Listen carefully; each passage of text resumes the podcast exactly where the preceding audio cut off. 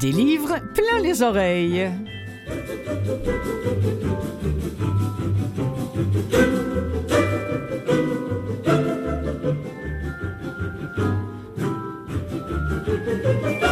Salut, salut à vous toutes et vous tous qui nous écoutez, peut-être via Canal M qui produit cette émission des livres plein les oreilles, via CKVL ou encore euh, en podcast, pourquoi pas sur Apple Books euh, ou autre. Euh, je suis très heureuse de vous retrouver une nouvelle fois cette semaine avec une invitée que j'avais particulièrement hâte de, de, rencontrer, même si ça n'est encore que par téléphone pour le moment, mais on se croisera un jour, c'est sûr. Ne cherchez pas midi à 14h avec Sarah Maud ces histoires, qu'elles soient portées à l'écran ou qu'elles soient, qu'elles soient littéraires, tournent souvent autour de l'amitié, des questionnements de femmes, euh, de la maternité ou non, de la sensualité. Et son petit dernier, Au lac d'amour, c'est de la même veine. Si ce n'est qu'un roman d'été en plein hiver, moi, personnellement, ça me met le cœur en joie et c'est un livre qui m'a fait beaucoup de bien. Surtout un été comme celui-ci, qui est marqué par des activités estivales, mais aussi par, par des retrouvailles, par des désirs, par du plaisir. Et puis, surtout, l'écriture de Sarah Maud Beauchesne, dont on se régale comme d'un comme d'un quoi, tiens, comme d'un bon rosé bien frais sur une terrasse, vous savez, après un jour d'été chaud, dans tous les sens du terme. Alors, Sarah Maud a accepté cette entrevue, je la remercie, et je voudrais saluer tout de suite Catherine Saint-Laurent, qui, hélas, pour nous, mais j'en suis ravie pour elle, est retenue au commissariat de district 31, où elle excelle. Bon, au moment de la diffusion de cette émission, il sera Noël dans moins de huit jours. Alors, je vais vous offrir aussi plein de bonnes idées à glisser sous le sapin, mais à glisser surtout entre les oreilles des gens que vous aimez. Cadeau original s'il en est un, hein? Offrir un livre audio, trop de gens n'y pensent pas encore, mais ça viendra. Mais avant tout, au moment où cette émission était bouclée déjà, j'apprenais avec stupeur et consternation, comme vous d'ailleurs, le décès de Marie-Claire Blais. Hélas, les livres de Madame Blais n'existent pas en audio commerciales, c'est-à-dire vous ne pouvez pas pour le moment les retrouver sur des catalogues de livres commerciaux, mais ils ont quasiment tous été enregistrés en version audio accessible et je tenais à le faire savoir à nos amis non ou malvoyants qui auraient envie de réentendre euh, la littérature de Marie-Claire Blais lue par des bénévoles. D'ailleurs, je voudrais vous souligner que Faline Bobier, qui est du CAEB, euh, est une spécialiste de Marie-Claire Blais. Elle a fait toute sa maîtrise en littérature sur l'œuvre euh, de Madame Blais et elle nous présentera une chronique consacrée au livre accessible de Marie-Claire Blais. Ce sera en janvier 2022, puisque cette émission-là est la dernière de l'année 2021 avant euh, les petites vacances des fêtes que je vais prendre en même temps que vous, je l'espère. Alors, euh, mes amis, euh, quand on pense à Marie-Claire Blais, on pense à tous ses livres, Un cœur habité de mille voix, on pense à la série Soif, on pense à Une saison dans la vie d'Emmanuel, euh, La belle bête, tout ça est au SQLA ou au CAEB, ou encore on pense au Jardin des Acacias. Ils sont tous là.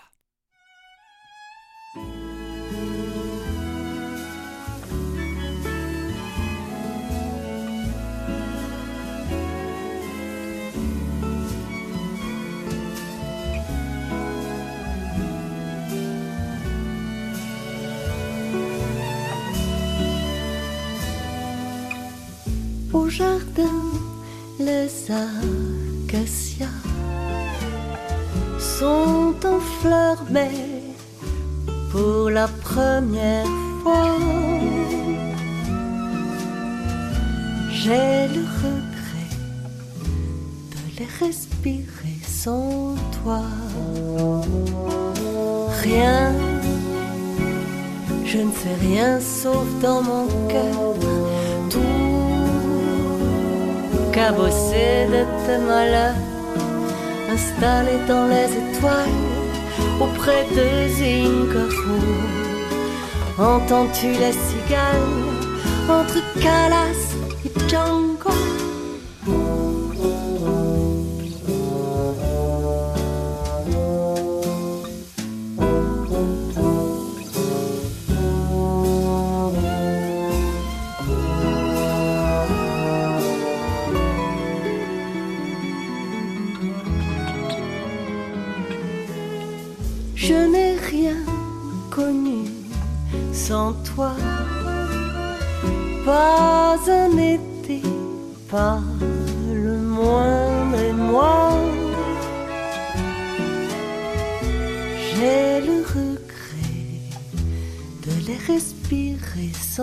Toi. Rien, je ne sais rien que dans mon cœur, tout, tout chamboulé de tes malheurs. Sous les aurores boréales, auprès de Picasso. Parlez-vous des Mistral? Avec John Wayne et Brando, merveilleux les acacias, tout en fleurs, mais si joli qu'ils soient. J'ai le respirer sans toi. Sans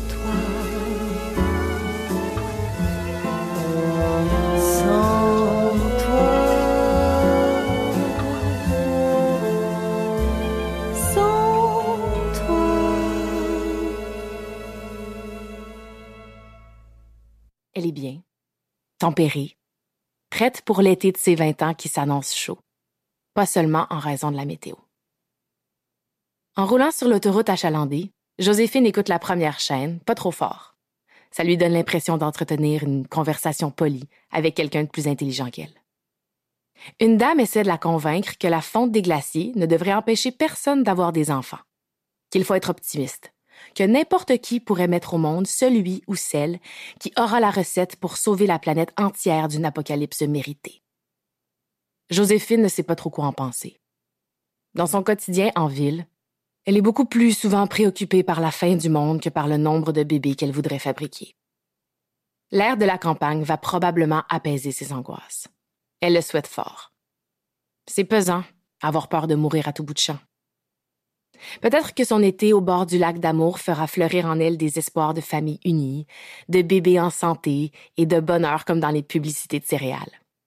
Tout est possible. Même si au fond, elle sait qu'elle serait déçue de suivre le même chemin que tout le monde. Les conventions réchauffées, c'est ennuyant pour une jeune femme qui carbure à la liberté. Sarah Maud Beauchesne, bonjour. Bonjour. Ah, Sarah Maud, blogueuse, scénariste, autrice de, multiples séries adultes ou jeunesse, comédienne, romancière. Vous savez, Sarah Maud, je trouve en vous lisant, euh, en, vous regardant, en vous découvrant, que, que vous représentez exactement la communauté de jeunes créatrices d'aujourd'hui, des années 2020, mmh. celles qui ont non seulement des choses à dire, mais qui se permettent de les dire. Hein, vous représentez, comme vous dites à un moment donné, d'ailleurs, vous le, vous le faites dire à Joséphine, la richesse de la génération, je trouve. Êtes-vous fière de vous? Oui, vraiment. Puis c'est vrai? oui, vraiment. Puis c'est important euh, de se le dire et de le dire euh, haut et fort. Euh, c'est quelque chose que j'essaie d'améliorer, puis que j'essaie de j'essaie d'être une bonne influence avec ça, de, d'encourager les autres femmes à, à assumer qu'elles sont fières d'elles parce que c'est un extrêmement beau, c'est un, tellement un beau sentiment, puis euh, on le dit pas assez. Bravo! Bravo, parce que c'est vrai, souvent on entend dire ben non, euh, oh ben vous savez, j'ai encore tellement de choses à apprendre. Ben oui, mais ouais, mais on, peut être fier, puis on peut on peut euh, voir qu'est-ce qu'on accomplit comme des hmm. grandes choses, même si on a plein de choses à apprendre. Alors, vous nous amenez au lac d'Amour, dans ce lieu euh, idyllique avec Joséphine, le temps d'un d'un été. Vous écrivez, c'était le temps des fêtes en été, parce que c'est à ça que que ressemble l'ambiance là-bas. Euh, on aimerait euh, juste être là dans, vos valises quand vous arrivez, ou du moins quand Joséphine arrive, l'amie de la famille d'amour, c'est leur nom, euh, mais, mais aussi la femme de ménage. Alors ça, au début, c'est pas évident. Là, moi, j'avais pas, j'avais pas saisi ça, mais je ne sais pas si c'est voulu ou. Ben, c'est parce que c'est un prétexte un peu boboche pour ah. la faire venir euh, sur le domaine. Mais elle fait des tâches ménagères. Elle aide Suzanne, la, la, la mère de famille, qui élève ses trois gars toute seule. Euh, euh, mais elle fait des tâches vraiment juste pour justifier sa présence cet été-là sur le manoir. bon, alors, euh, je me demandais, ok, comment, comment on s'y prend? Puis je me suis dit, après tout, je vais respecter le bouquin. Que diriez-vous qu'on y aille avec un personnage à la fois? Puisque c'est comme Ben ça oui. que la structure du bouquin est faite, de toute Mhm. façon. Alors, il y a cette Joséphine. J'ai revu pour l'occasion Fourchette et je me suis dit, Hum, entre Joséphine et Fourchette, il y a une parenté quand même, hein, un petit peu, chez ces Ben, deux jeunes filles-là. inévitablement, C'est sûr que c'est la même plume, mais c'est les. J'essaie souvent de, de, de me réinventer, mais ça reste qu'il y a des choses qui m'habitent intensément Oui. aujourd'hui que j'ai envie de, de mettre sur papier, euh, peu importe le, le médium, peu importe le personnage. Et c'est vrai que c'est pas une critique du tout, du tout, du tout négative. Au contraire, je me disais, mon Dieu, que cette jeune personne-là veut aller au bout de, de, ses, de ses questionnements. Euh, c'est une jeune fille qui carbure à la liberté. C'est une jeune fille, euh, ça aussi vous l'écrivez, euh, Joséphine, qui, qui carbure aux remises en question, euh, qui se donne le défi de savoir ce que c'est qu'être sexy pendant ces, ces vacances-là, qui, qui dit aussi en page 103, euh, parce qu'il y, a- y a vraiment des gros, gros questionnements. Là, je voudrais pas que les gens qui ne vous connaissent pas pensent qu'on est dans le roman d'amour sexu, coquin, sur une île. C'est- pas ça du tout. C'est beaucoup plus intelligent que ça. Euh, en- entre parmi les questionnements, euh, il est dit en page 103, c'est difficile de regarder vers l'avant en souriant avec les dents quand as 20 ans et que la terre est sur son lit de mort. Waouh! On est, Ouais. on, est, on est loin du petit livre euh, de la collection Rose, quoi. C'est ça que je veux dire. Oui, oui, absolument. Puis pour moi, c'est important de dépeindre euh, une génération qui a vécu avec euh, avec la peur de la fin du monde. Moi, j'avais euh, 4-5 ans, puis je faisais des crises le soir parce que j'avais peur euh, que les Ah ours polaires meurent, que les glaciers fondent. Puis il y a- la crise climatique n'était pas encore ancrée dans notre quotidien dans ce temps-là, dans les débuts des années 90. Donc pour moi, c'est c'est inévitable d'intégrer cette peur-là dans, dans la- l'ADN de, de mes personnages qui ont 20 ans.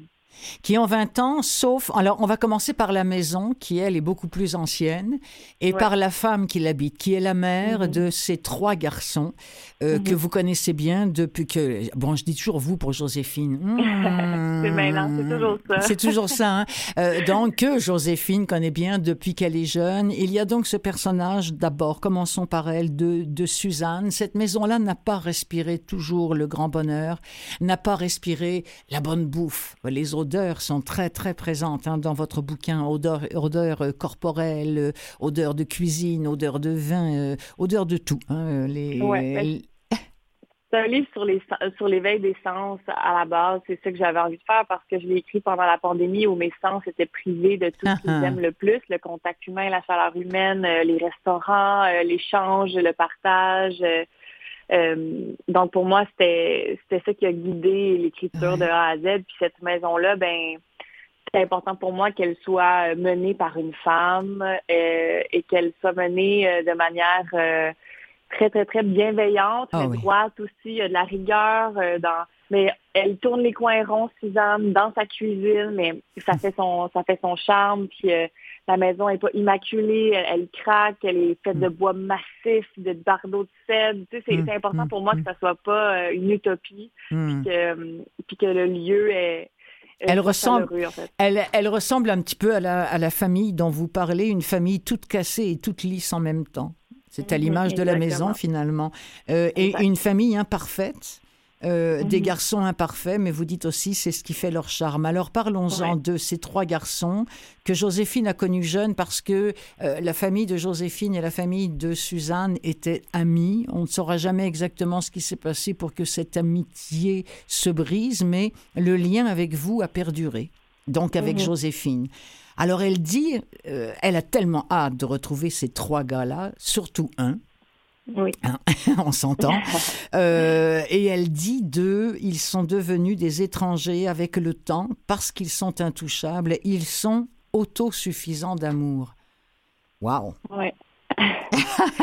ben, c'est le- l'espèce de c'est la fratrie qui m'inspire beaucoup Oui. là-dedans parce que moi j'ai- deux sœurs donc on est un trio de sœurs on est un trio de femmes Euh, puis cette espèce de trio d'hommes euh, je je le connais pas du tout puis euh, ça m'intrigue beaucoup cet amour inconditionnel mais c'est mais aussi cette euh, cette façon de surtout les garçons de cette génération-là qui sont pas nécessairement qu'on n'a pas nécessairement appris à parler de vulnérabilité rapidement, assez mm. rapidement à mon goût. Euh, donc ça, ça m'intrigue beaucoup. C'était vraiment un mystère pour moi de, de, mettre en scène une fratrie, puis euh, de les mettre en scène dans une espèce de tour d'ivoire qui est ce manoir-là, ce domaine-là.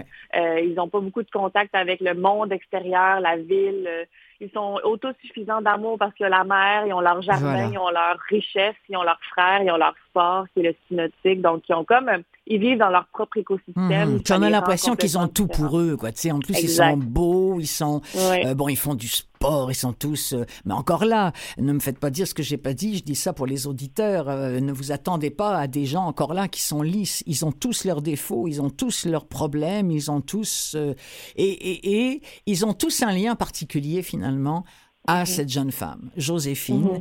et que vous nous présentez au fur et à mesure. Bon, alors Matisse, Matisse, ben, c'est celui qui occupe tout le bouquin parce que c'est celui qui occupe Joséphine dans son entièreté, quoi, de corps, de cœur mhm. et d'âme. Hein voilà, voilà.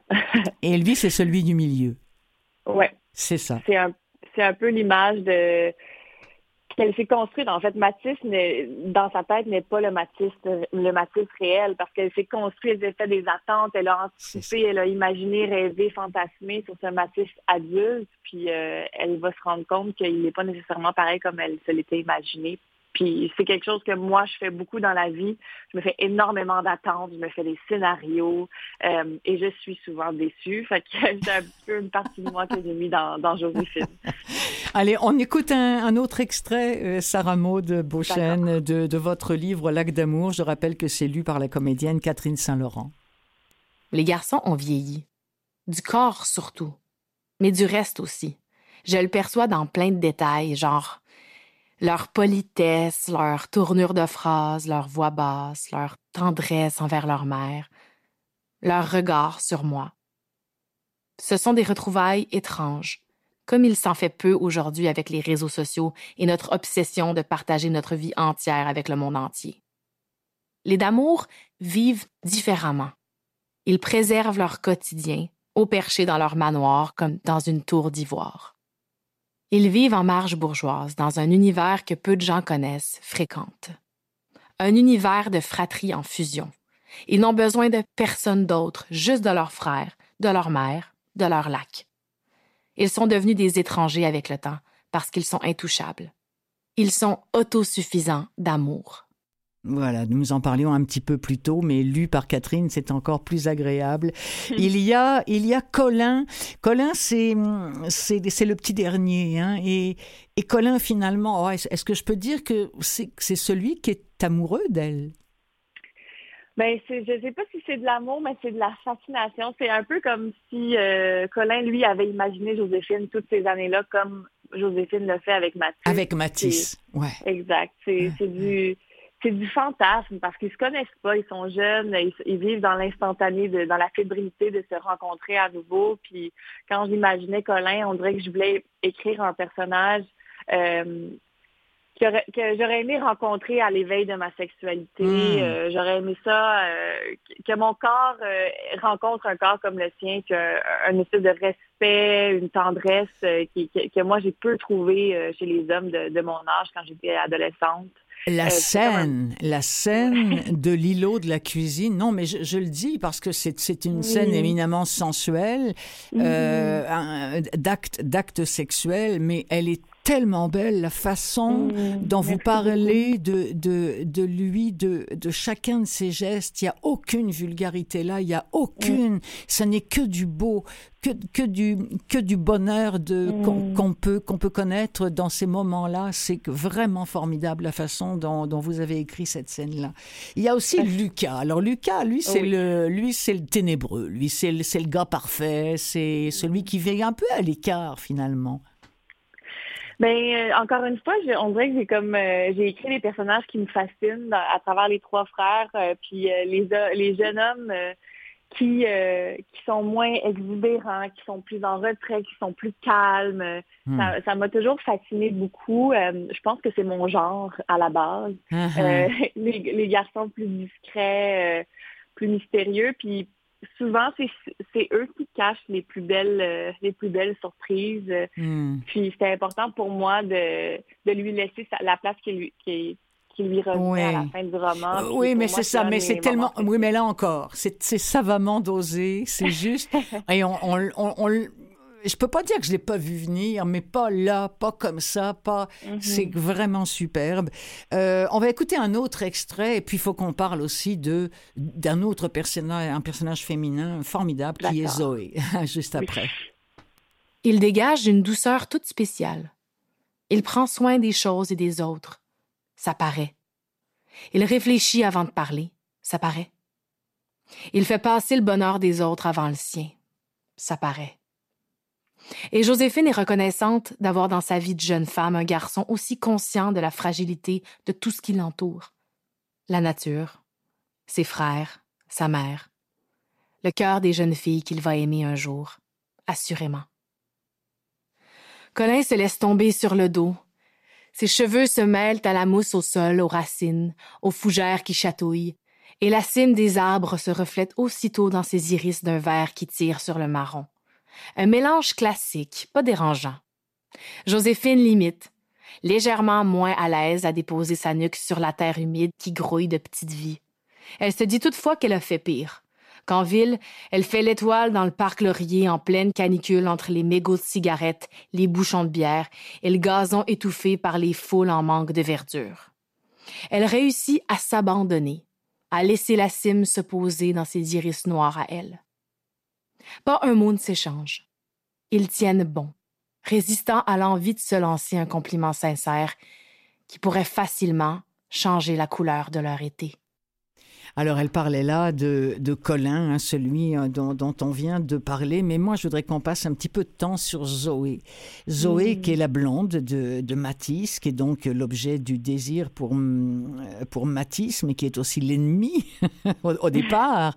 Cette surprenante Zoé, hein, qui va devenir par finir la complice. Oui. Ben, c'était important pour moi de, d'écrire un personnage féminin euh, qui représentait à peu près toutes les petites menaces que moi j'ai vécues euh, dans ma vingtaine euh, et des menaces que je regrette d'avoir ressenties à travers les femmes que je croisais. Ah. Souvent, c'est le cliché, là, on, se sent menacé par les femmes plus belles, par les femmes qui réussissent plus, par celles qui parlent plus fort. Puis euh, pour moi, ça a été une grande leçon euh, au début de ma vingtaine de me rendre compte que j'avais perdu énormément de temps à, à, faire des femmes autour de moi des rivales. Hmm. Et puis c'est un des grands regrets de ma jeune vie. Et puis euh, anecdote qui a inspiré beaucoup beaucoup le personnage de Zoé, c'est quand j'ai rencontré Catherine Saint-Laurent dans un party, je me suis dit je serai jamais amie avec elle, elle est trop belle. Maintenant, c'est une de mes meilleures amies, puis je suis vraiment contente d'avoir passé par-dessus mon insécurité. Puis euh, maintenant, c'est une, des, une de mes amies qui me fait sentir la plus belle au monde. Puis euh, Zoé a beaucoup de, Catherine. Alors là, finalement, votre, votre vie alimente énormément la, la teneur de vos, de vos écrits, de vos séries.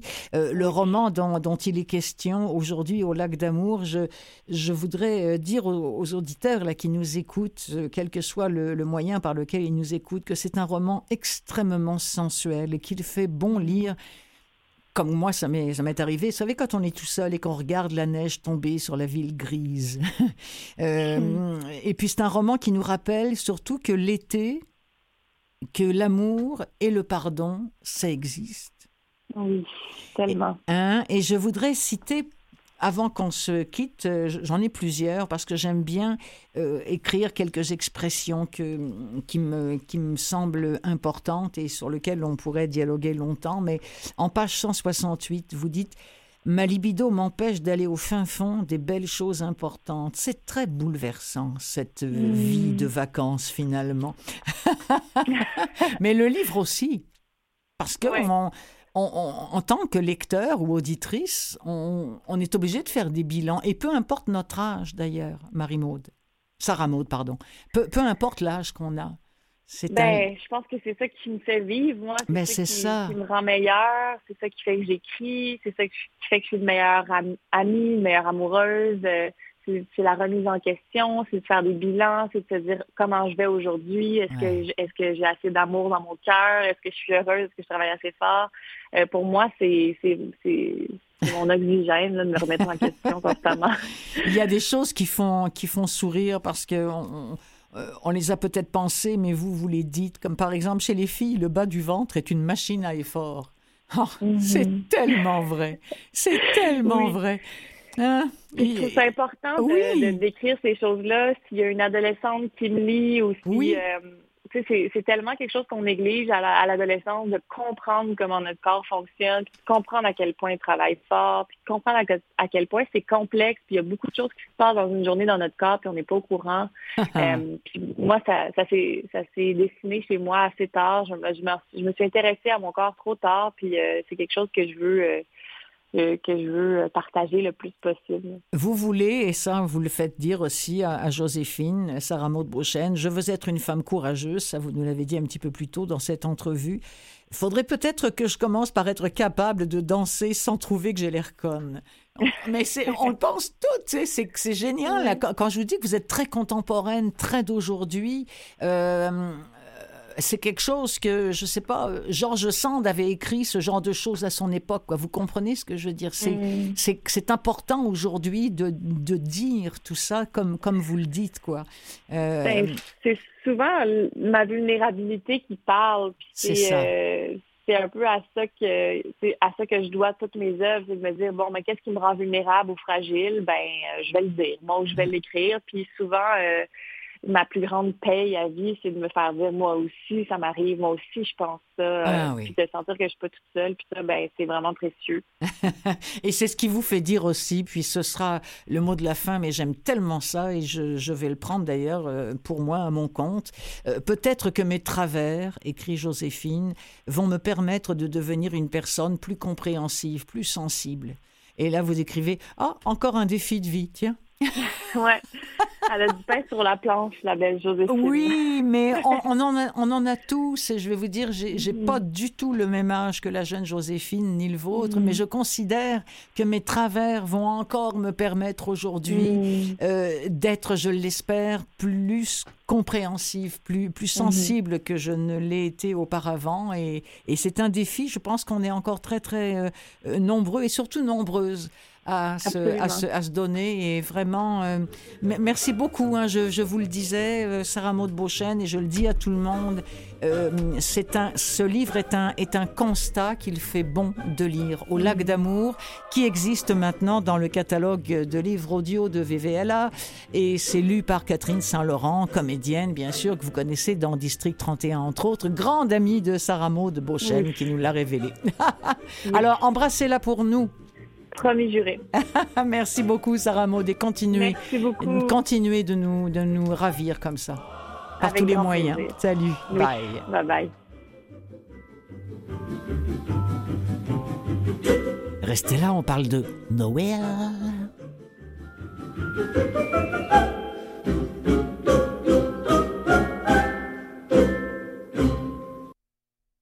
Des livres plein les oreilles, seconde partie. Et dans une semaine, c'est quoi? C'est Noël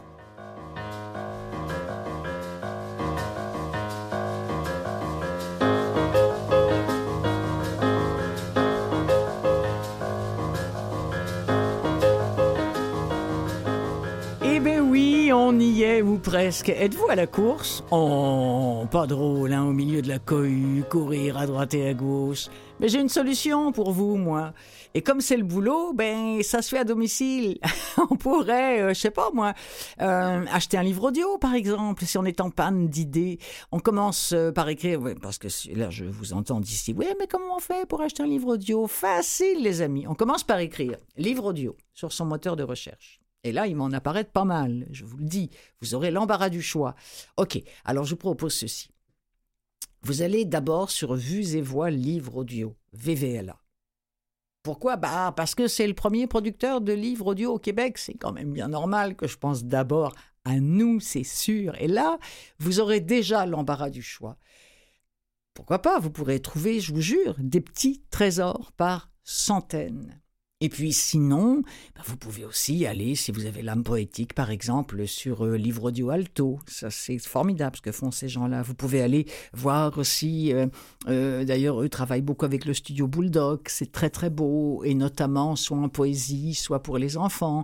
Vous pouvez aller trouver des livres audio sur, sur Audiolib, qui est une grosse maison de, production en France, sur Boucle d'oreilles d'ailleurs, qui est une, qui est une émission, qui est une émission, qui est une boîte de distribution de, livres audio et qui, entre autres d'ailleurs, fait la distribution des livres euh, enregistrés ici chez Vues et Voix et en Europe. Ils sont très connus, boucle d'oreilles, donc ça c'est génial aussi. Vous pouvez aller sur la collection Écoutez lire de Gallimard, avec qui je travaille beaucoup pour préparer cette émission. Et puis, on ne peut pas oublier Audible, bien sûr, Audible, bien avec son, avec son vaste choix. Alors à partir de là, ben, dans tous ces catalogues-là, je suis certaine que vous allez trouver un livre ou plusieurs livres à offrir en audio, surtout que vous avez des extraits qui sont absolument gratuits que vous pouvez écouter. Simplement, il y a une petite flèche, écoutez un extrait. Et là, vous allez pouvoir vous faire une idée de ce que vous allez offrir. Ça, je trouve ça épatant. Alors, une fois que vous aurez choisi votre, votre cadeau, ben, vous le payez, vous le faites simplement télécharger. il va arriver sur votre ordinateur sous, sous forme d'un lien, que, et c'est ce lien que vous allez pouvoir offrir. Ou sinon, qu'est-ce que vous pouvez faire aussi? Ben, Vous pouvez éventuellement l'acheter en CD.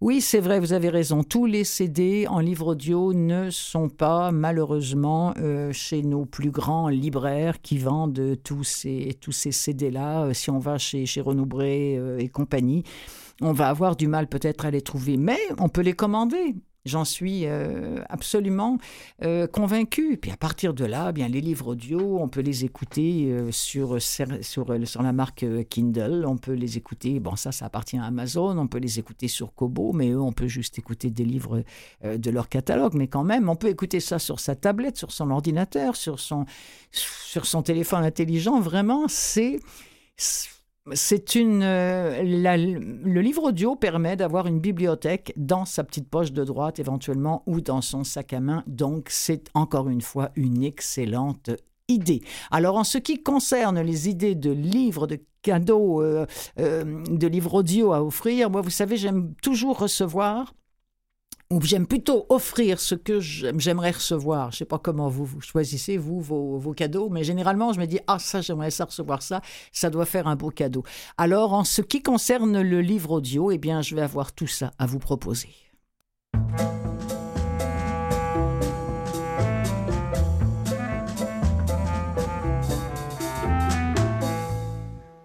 Tout d'abord, et l'un des moindres, Ken Follett. C'est le petit dernier de, Ken Follett. Il vient de, sortir en version euh, imprimée et il est déjà en version audio. Euh, c'est Audiolib qui a, produit ça. Ça se retrouve sur la plupart des, des catalogues euh, européens. C'est lu par Thierry Blanc. Euh, le, sous-titre de ce livre, Pour rien au monde, de Ken Follett, est celui-ci. Une crise internationale va-t-elle entraîner une troisième guerre mondiale? Oui, vous me direz, c'est pas très jojo en période des fêtes, mais d'un autre côté, c'est un sujet qui intéresse tout le monde. Alors, c'est puis Ken Follett, c'était toujours gagnant à offrir en dessous un sapin. Alors, pourquoi pas en audio? Euh, De nos jours, dans le désert du Sahara, ça, c'est le résumé que je vous fais là. Il y a deux agents secrets français et américains qui pistent des terroristes trafiquants de drogue, risquant leur vie à chaque instant. Il y a une jeune veuve qui tente de rejoindre l'Europe et se bat contre des passeurs. Elle est aidée par un homme mystérieux qui cache sa véritable identité. Pendant ce temps-là, en Chine, il y a un membre du gouvernement qui lutte contre de vieux faucons communistes qui poussent le pays vers un point de non-retour. Alors qu'aux États-Unis, la première femme élue présidente Pauline, doit manœuvrer entre des attaques au Sahel, le commerce illégal d'armes et les bassesses d'un rival politique. Alors que des actions violentes se succèdent un petit peu partout dans le monde, les grandes puissances se débattent dans des alliances complexes. La grande question, une fois les pièces du sinistre puzzle en place, pourra-t-elle empêcher l'inévitable? Et on nous dit sur le site d'Audiolib qu'il ne faudrait pour rien au monde que ce qu'a imaginé Ken Follett n'arrive. Je vous propose un extrait. Nous sommes euh, nous descendons dans, un ascenseur dans le tréfonds de, de la Terre, euh, dans un abri spécialement conçu pour, vous allez l'entendre, et dans cet ascenseur, il y a Pauline, la, nouvelle présidente des États-Unis et première femme élue des États-Unis qui descend découvrir cet éventuel abri.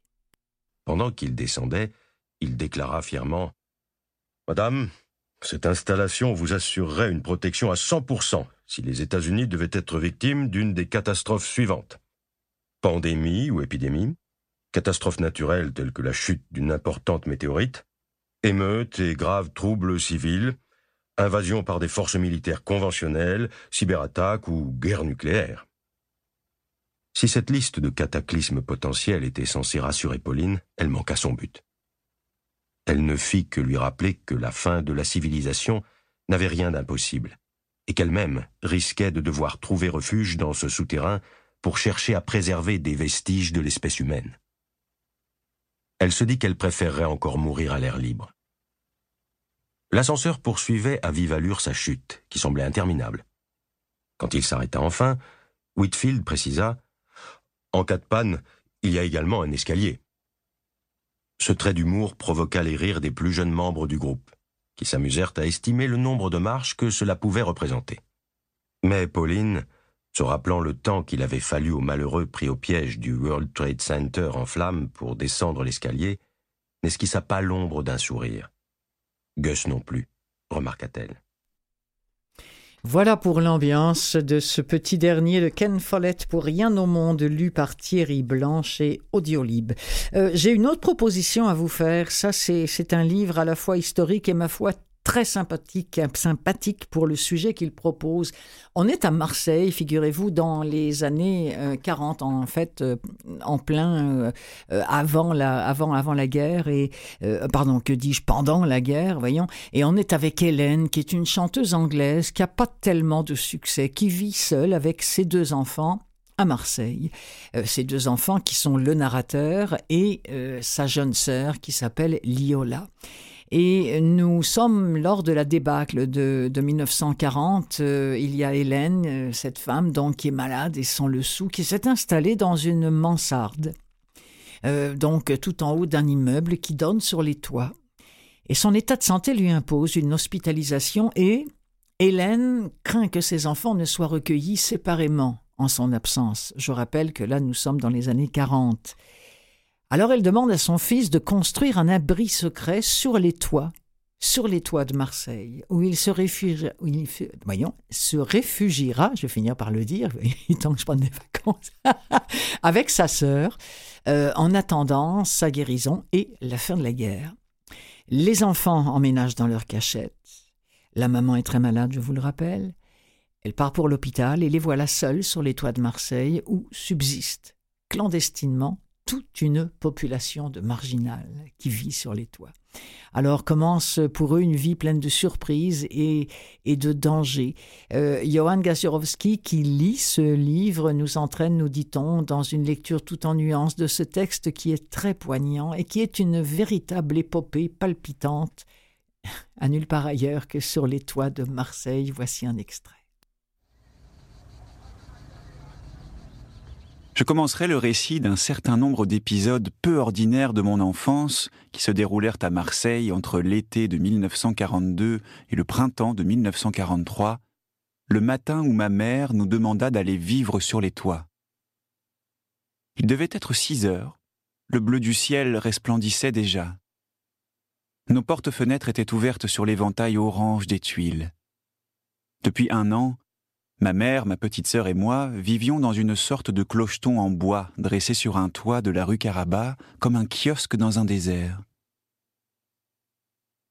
Cette construction étrange, sans doute édifiée sur une ancienne terrasse, abritait un minuscule appartement composé d'une cuisine et d'une chambre. Sur trois côtés, les murs étaient remplacés par des portes-fenêtres aux montants gris et vermoulus où sifflait le vent et nichaient les abeilles. Cette chambre faisait penser à la cabine de commandement d'un navire, et derrière les vitres sales, on ne voyait jamais d'humain, seulement le ciel et des tuiles couleur de corail ou de lilas. Cinq étages plus bas croupissait la rue Caraba, goulet obscur où la lumière du soleil ne pénétrait jamais. Des façades noires, suintantes, enserraient un passage si étroit qu'en tendant le bras par la fenêtre, on serrait la main du voisin d'en face. Une odeur fétide, humide, semblait flotter là depuis toujours.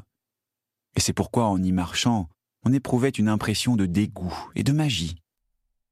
Hum, voilà, Marseille dans les années 40, c'est une autre de mes recommandations. Livre de Frédéric Verger, lu par Johan Gaziorowski, et c'est paru euh, en audio chez Gallimard. Écoutez lire, et ça se retrouve dans la plupart des catalogues de livres audio, bien sûr. Un petit jeune qui débute, Marcel Proust. Oui, je vous reviens avec À la recherche du temps perdu parce que pour le centième anniversaire de la disparition de Marcel Proust, les éditions Telem, qui font aussi dans le livre audio, rééditent en version compacte remasterisée l'unique enregistrement de l'intégralité de À la recherche du temps perdu. C'est un coffret qui s'accompagne d'une présentation de l'œuvre, d'une biographie de l'auteur par Jean-Yves Tadier, professeur émérite à la Sorbonne, qui est un spécialiste et qui est euh, biographe de, Marcel Proust. C'est un livre qui est lu, entre autres, par les voix de André Dussolier, qui est celle qu'on va entendre pour le tout début euh, du tout premier livre de À la recherche du temps perdu, mais il y a aussi Lambert Wilson, Robin Renucci, Guillaume Gallienne, Denis Podalides, Michael Lonsdale. On est dans les vraiment les meilleurs, la crème de la crème en ce qui concerne euh, la lecture à haute voix. Euh, on avait demandé à un moment donné à des écrivains, éditeurs ou, critiques euh, pourquoi on ne pourrait pas lire Proust ou écouter Proust aujourd'hui, en 2020. et il avait répondu, Charles Danzig, entre autres, qui est écrivain et éditeur chez, chez Grasset. Grasset, qui, faut-il le rappeler, a été la première maison à avoir publié Proust, à compte d'auteur à l'époque. Alors Danzig a répondu On lit Homère, qui est bien plus ancien et qui décrit des choses encore plus disparues. On lit même des étrangers contemporains qui, d'une certaine façon, sont plus éloignés que le passé. La caractéristique géniale des chefs-d'œuvre est qu'ils peuvent se lire sans considération de temps ni d'espace, et je dirais qu'il n'y a aucun obstacle à lire Proust, à part ceux que l'on imagine à tort. Euh, Louise Buñuel, lui, euh, il dit qu'il n'a jamais dépassé la première page des jeunes filles en fleurs. Il se disait vierge de Proust. Philippe Roth a avoué, tel un crime, n'avoir pas réussi à seulement y entrer. Par contre, faut savoir qu'à 19 ans, en 1951, François Truffaut, oui, le cinéaste, lisait l'entièreté de la recherche deux fois plutôt qu'une. Écoutons cette voix délicieuse d'André Dussolier, les premiers mots de À la recherche du temps perdu. Longtemps, je me suis couché de bonne heure. Parfois, à peine ma bougie éteinte, mes yeux se fermaient si vite que je n'avais pas le temps de me dire je m'endors. Et une demi-heure après, la pensée qu'il était temps de chercher le sommeil m'éveillait. Je voulais poser le volume que je croyais avoir dans les mains et souffler ma lumière. Je n'avais pas cessé en dormant de faire des réflexions sur ce que je venais de lire, mais ces réflexions avaient pris un tour un peu particulier. Il me semblait que j'étais moi-même ce dont parlait l'ouvrage. Une église, un quatuor, la rivalité de François Ier de Charles Quint. Cette croyance survivait pendant quelques secondes à mon réveil.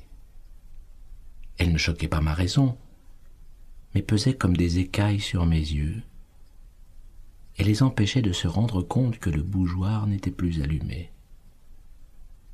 puis elle commençait à me devenir inintelligible comme après la métampsychose les pensées d'une existence antérieure. Le sujet du livre se détachait de moi, j'étais libre de m'y appliquer ou non. Aussitôt je recouvrais la vue, et j'étais bien étonné de trouver autour de moi une obscurité douce et reposante pour mes yeux, mais peut-être plus encore pour mon esprit, à qui elle apparaissait comme une chose sans cause, incompréhensible, comme une chose vraiment obscure. Je me demandais quelle heure il pouvait être. J'entendais le sifflement des trains qui, plus ou moins éloignés, comme le chant d'un oiseau dans une forêt, relevant les distances, me décrivaient l'étendue de la campagne déserte où le voyageur se hâte vers la station prochaine. Ah, André Dussolier, le tout début de la recherche du temps perdu, l'intégrale proposée euh, pour le centième anniversaire de la disparition de Marcel Proust par les éditions euh, Telem. J'ai oublié de vous dire tantôt que le texte intégral représente 19 soit CD, si vous achetez le, le coffret en CD, soit 19 MP3. Ça représente 128 heures d'écoute.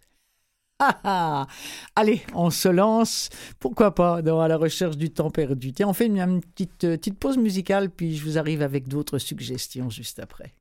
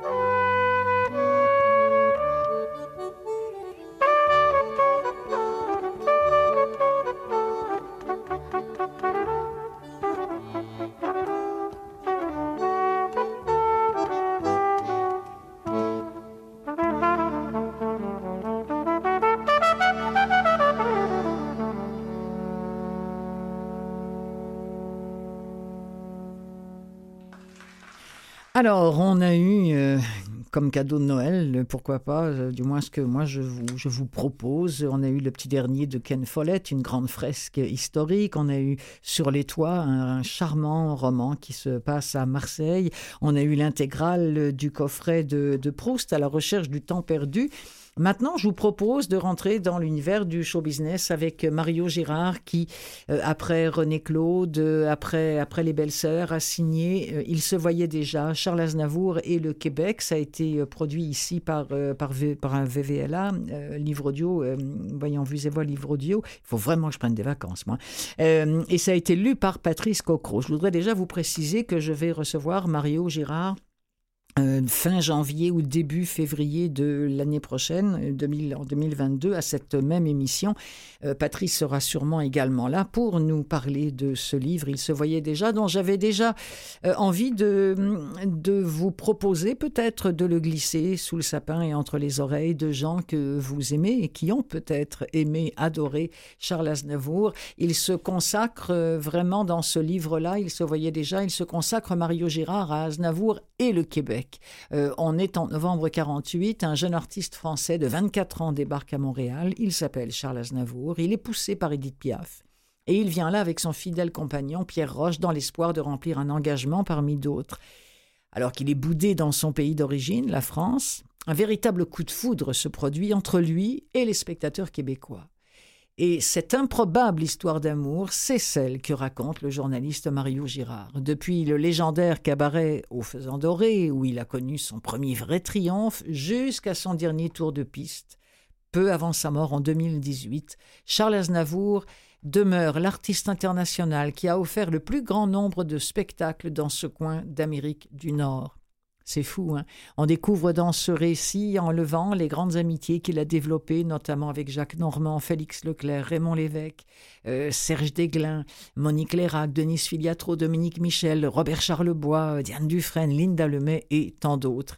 Euh, il, disait avec beaucoup de, fierté, Charles Aznavour, je suis arrivé ici comme un maudit français, mais très vite je suis devenu presque un Québécois extrait de Il se voyait déjà de Mario Girard, lu par Patrice Cocro. Charles prit son ami Pierre par la manche. Tu crois que c'est elle? Rivé à son hublot depuis le début de la descente, le jeune homme fébrile tenta de distinguer la forme qui se dressait au loin parmi les stratus et les cumulus. Le Douglas DC-6 pencha du côté gauche. Les oreilles de Pierre et de Charles se bouchèrent. Au terme d'un vol de quinze heures, incluant une escale les deux amis allaient enfin voir de quoi avait l'air cette Amérique qui les faisait rêver depuis leur enfance. Alors que l'avion se rapprochait du sol, Charles eut une pensée pour les soldats américains qui avaient défilé sous ses yeux dans les rues de Paris au moment de la libération quatre ans plus tôt. En compagnie de sa sœur Aïda et de quelques amis, il avait crié son admiration à ces valeureux hommes, il les avait remerciés d'être venus sauver la France. Les GI avaient répondu à ces acclamations en lançant des paquets de gomme à mâcher. Charles rit intérieurement en repensant à cet instant. Après avoir vendu des parfums de mauvaise qualité aux Allemands au début de la guerre, il avait reçu du chewing-gum des sauveurs. Quelques nuages se dissipèrent. C'était bien elle, la fameuse statue de la liberté. Enfin, Charles voyait ce symbole de puissance du peuple américain, mais aussi du génie artistique de la France qui lui en avait fait cadeau en 1886 lors du centenaire de la Déclaration d'indépendance.